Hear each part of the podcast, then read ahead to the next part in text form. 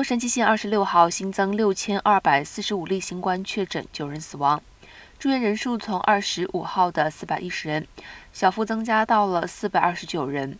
过去两周新增病例增加了百分之六十六点四，平均七天新增一万两千九百三十八例。许多专家也担心，随着夏季的到来，可能会有新一波的疫情。洛县卫生局长费诺表示，希望民众能够采取更多的预防措施。许多民众在康复后出现长期后遗症状，甚至比最初染疫期间更为严重。因此，菲若呼吁民众，希望大家在室内时佩戴口罩。希望随着越来越多的人利用疫苗和加强剂继续提供的保护，让每日染疫死亡人数保持在低水平。